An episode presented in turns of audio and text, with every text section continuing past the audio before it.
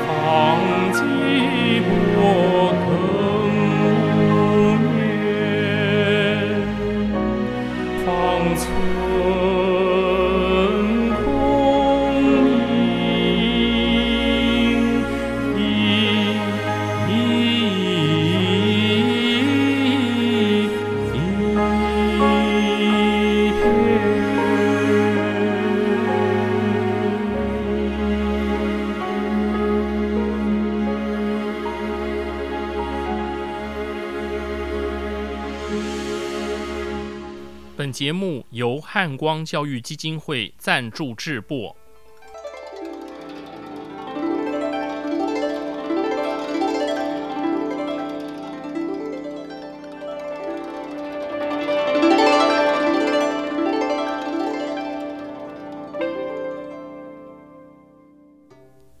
各位听众朋友，大家吉祥，大家好，我是简崇元。很高兴和各位再度于空中相会。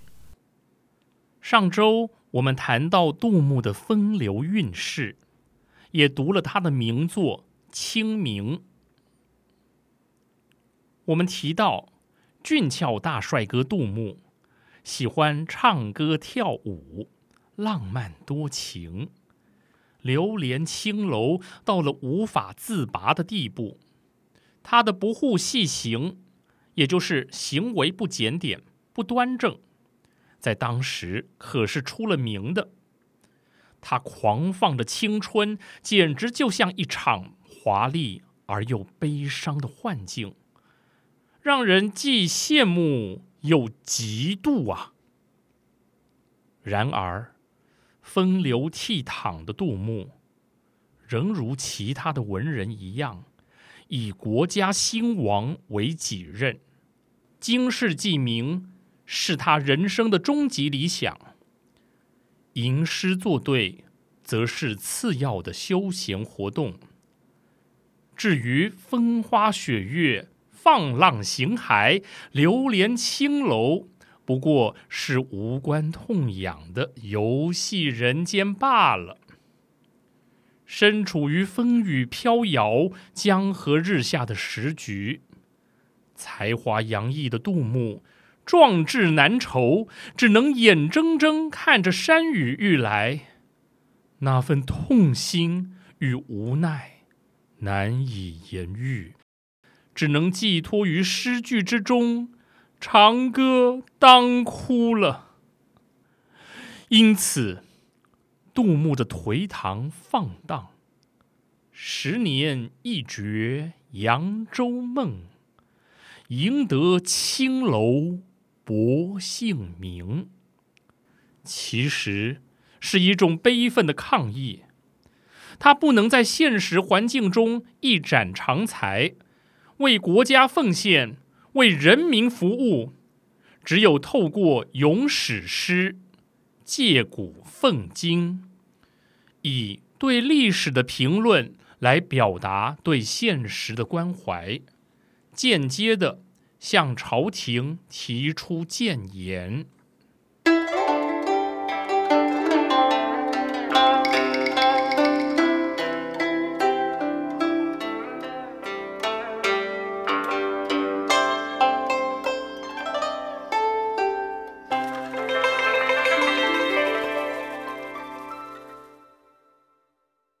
所谓咏史诗，顾名思义。就是歌咏历史的诗，也就是以史事、事件的事、史意、意思的意与史事、见识的事为主题的诗歌。中国的咏史诗起源于东汉，班固的咏史诗。奠定了这个题材。杜牧的咏史佳作不少，例如《题乌江亭》《泊秦淮》《过华清宫绝句》和《赤壁》等。杜牧咏史诗的特色在于翻案法的运用。所谓翻案，翻转的翻。案件的案，就是在大家已经形成共识的基础上，提出与众不同的见解。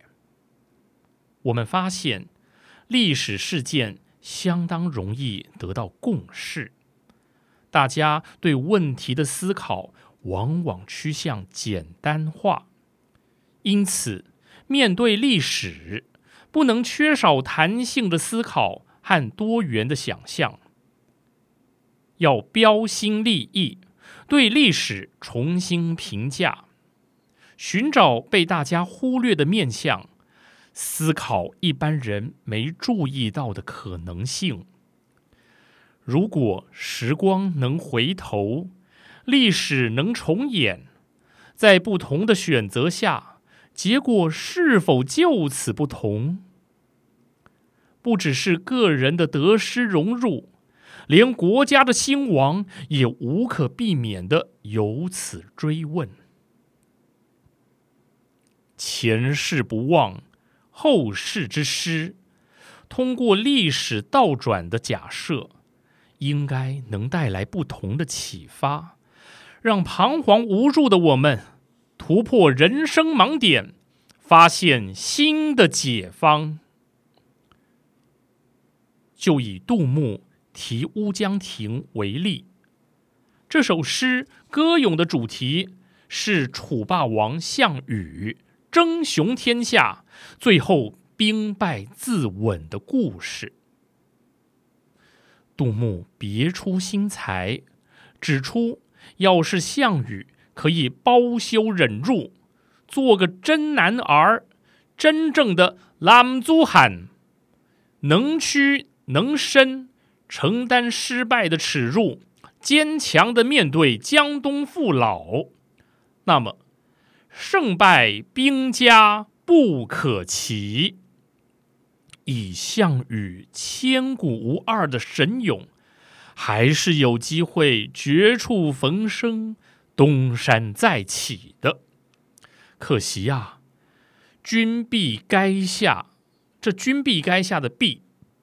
是墙壁的壁，驻扎的意思。君壁垓下，四面楚歌的项羽，把一切归因于此天之亡我，非战之罪也。最后选择一死了之，这可就当真对不起并肩作战的同袍弟兄。而坐实了无颜见江东父老啊！项羽受制于个性，没有足够的抗压力，无法忍受失败的打击，以至于兵困垓下，便一蹶不振。由此观之，一个人的个性攸关一生之得失荣辱。我们平日修身养性。读书明理，正是为了从容面对这关键的一刻，做出最正确的抉择啊！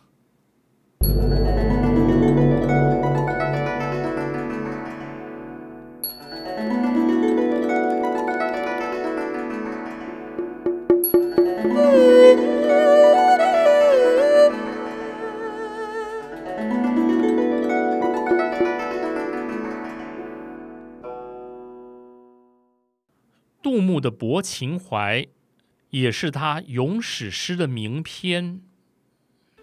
烟笼寒水月笼沙，夜泊秦淮近酒家。商女不知亡国恨，各将犹唱后庭花。我们先看诗题《泊秦淮》。泊是停泊、船只靠岸的意思。秦淮就是秦淮河，发源于江苏省南京市溧水区北部，横贯金陵，注入长江。建康，也就是现在江苏省南京市，是六朝都城，一度繁盛之极呀。两岸酒家林立。晚唐时，这里仍是权贵富豪寻欢作乐的好去处啊！诗人乘船停泊在秦淮河畔，何以一时兴起而吟咏歌诗呢？开篇第一句“烟笼寒水月笼沙”，这两个“笼”字就不同凡响。笼有笼罩、覆盖的意思，把烟、水、月、沙四者和谐的联系在一块儿。浩渺寒江之上，弥漫着朦胧的烟雾，皓月清辉便洒在沙主之上，何其淡雅柔和的幽静夜色！是在哪儿看见的呢？夜泊秦淮近酒家，原来是在秦淮河畔的酒家附近看见的。照理说，诗人应是先夜泊秦淮近酒家，之后才能看见烟笼寒水月笼沙的夜色的。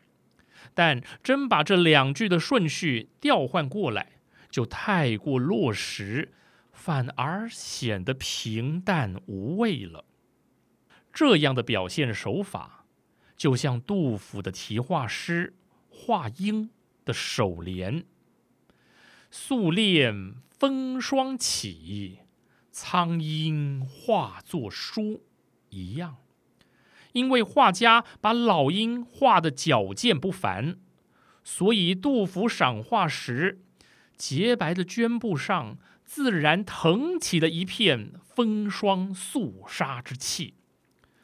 如果把这一联的出句和对句倒置过来，先不论格律，其表现手法就落于俗套了。第二句。夜泊秦淮近酒家，承上启下，网罗全篇。不但点题，且近酒家三字，真可谓启动诗人情思闸门的感应卡。因为近酒家，才有了商女，才引动了亡国恨，才听见了。后庭花，商女不知亡国恨，隔江犹唱后庭花。商女指的是服侍客人的歌女，歌女的工作就是展现才艺，唱歌娱乐听众。唱什么歌，决定权在消费者。顾客想听什么，商女就得唱什么，毫无选择的余地。因此，商女不知亡国恨，并不意味那些歌女无知，昧着良心赚黑心钱，咏唱亡国之音。在这儿，我要为被误会了一千两百余年的商女们平反呐！别再说他们不知亡国恨了。他们之所以咏唱南朝陈后主陈叔宝的《玉树后庭花》，完全是应顾客要求。而这些喜欢靡靡之音的顾客，不正是那群在酒家饱食终日、无所用心的达官贵人吗？玉树后庭花，简称后庭花。是荒淫误国的陈后主陈叔宝的主题曲，本该在南朝陈代覆灭时就跟着一同消失的，怎么还出现在所谓的大唐盛世呢？怨怒的歌声传唱着，岂不意味心目中的盛世其实是乱世？杜牧想到这儿，不由得喟然叹息呀。隔江犹唱后庭花的“隔江”二字，让人不由得想起当年隋朝军队布阵江北，一江之隔的陈朝危在旦夕，可陈后主自恃长江天险，仍沉湎声色，最终亡国被俘。隔江犹唱后庭花的，不只是陈后主，这群自以为和清海晏、粉饰太平的达官贵人，恐怕也逃不过相同的命数吧。眼前的盛世歌舞，不仅是帝国朱楼倒塌的前奏曲，也是百姓在乱离中的哀歌。唉，动听的歌声是惨烈的呼喊，飘舞的长袖是碧天的旌旗，而杯中的佳酿则是流淌的鲜血。杜牧在委婉的笔调中，表现出辛辣的讽刺、深沉的悲痛与无限的。感慨，真可谓千古绝唱。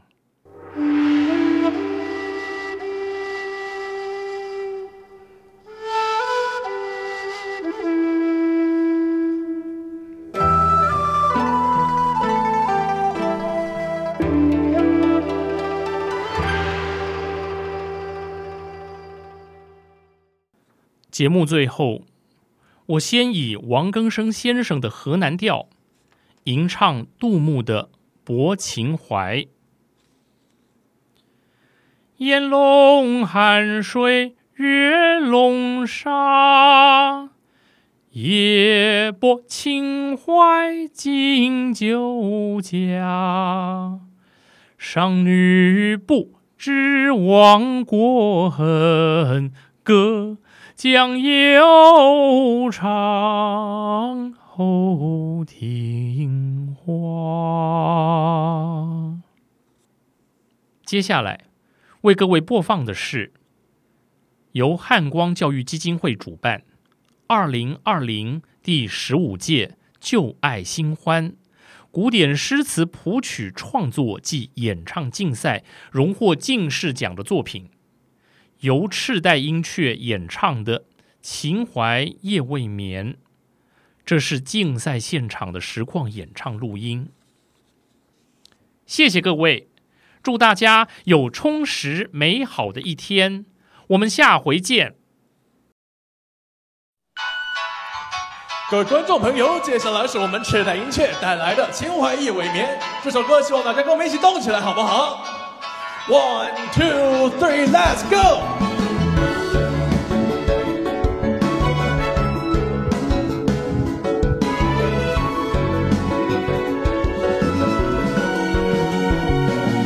夜幕阑珊不如金陵城，有最灿烂的河，百舸锦觅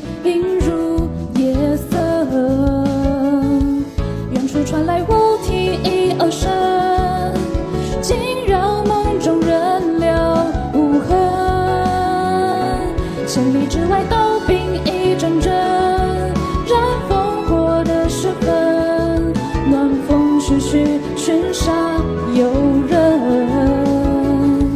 篝火山河长春草无声。